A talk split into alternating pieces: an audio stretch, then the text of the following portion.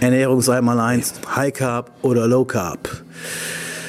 Ja, ein Mörderstreitthema. Wenn man so bei YouTube guckt, dann gibt es ja die Leute, die 80% Kohlenhydrate essen, 10% Fett, 10% Eiweiß und damit die beste Form ihres Lebens haben. Auf jeden Fall auf YouTube.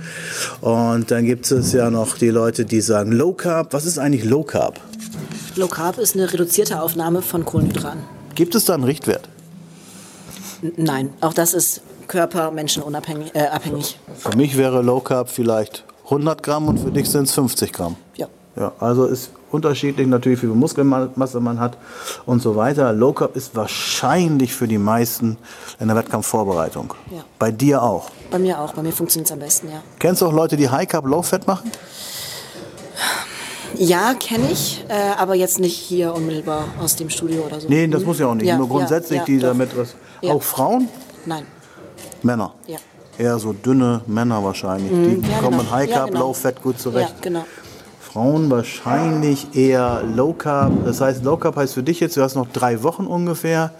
Wie viel Gramm Kohlenhydrate hast du noch? 50 Gramm Kohlenhydrate habe ich aktuell noch. Sag mal den Zuschauerinnen 50 Gramm Kohlenhydrate. Was ist das so in Lebensmittel? In Lebensmitteln, die Kohlenhydrate, die ich noch habe, das sind morgens 150 Gramm Gemüse und mittags 200 Gramm Gemüse. Und ein paar Heidelbeeren. das war's. Das sind meine Das sind Kohlenhydrate. 50 Gramm Kohlenhydrate. Ja. Kein Reis, Nein, kein Brot, nein, gar nichts. keine Süßigkeiten. Nein. Scheiß Leben. Süßigkeiten wären schon schön, aber leider. Du durftest gestern noch ein Eis essen. Gestern durfte ich ein Eis essen.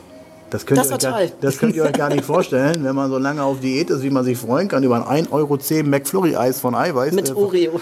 Mit Oreo von, von, von McDonalds, ja, was jeder jeden Tag eigentlich isst. Und du bist lange auf Diät und dann durftest du, weil du so gut in Shape bist, ein Eis essen. Wie war das Eis? Es war herrlich. Ja? Ja, man kann es nicht beschreiben, es war herrlich. Hast du es ganz langsam gegessen? Nein. Nein. Das geht dann ja nicht mehr. es war viel zu schnell leer. Also ihr seht schon, äh, gibt es dann Tage mit mehr Kohlenhydrate als 50? Äh, ja, samstags ist immer noch der Tag, wo wir dann so ein bisschen variieren, ja. Das ist so eine Art Ladetag, da ist es dann manchmal auch, je nachdem, wie es läuft, ein bisschen mehr. Und wie viel Eiweiß hast du dann noch? Wenn du 50 Gramm Kohlenhydrate am Tag hast, das sind ja gerade mal 200 Kalorien. Wie viel Eiweiß hast du denn dann? Hm, Ich bin jetzt bei 180 Gramm Eiweiß pro Tag. 180 mal 4 sind knapp 800, dann haben wir 1000. Wie viel Fett? 40 Gramm.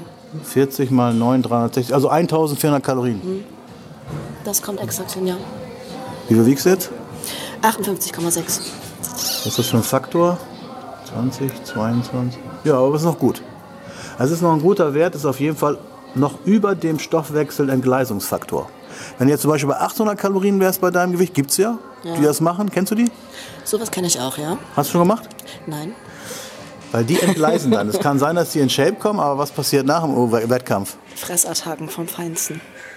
Rebound. Richtig. Hm, Die werden dann Spongebob. Ja, also, vielleicht für euch nochmal da draußen, merkt euch, als ihr mit Kalorien rechnet. Nee, was, was glaubt ihr eigentlich, wie viele Leute rechnen eigentlich mit Kalorien?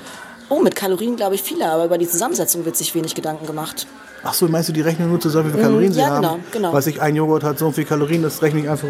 Das ist der Klassiker. zusammen ja, das ist der Klassiker. Die achten nicht auf Dings.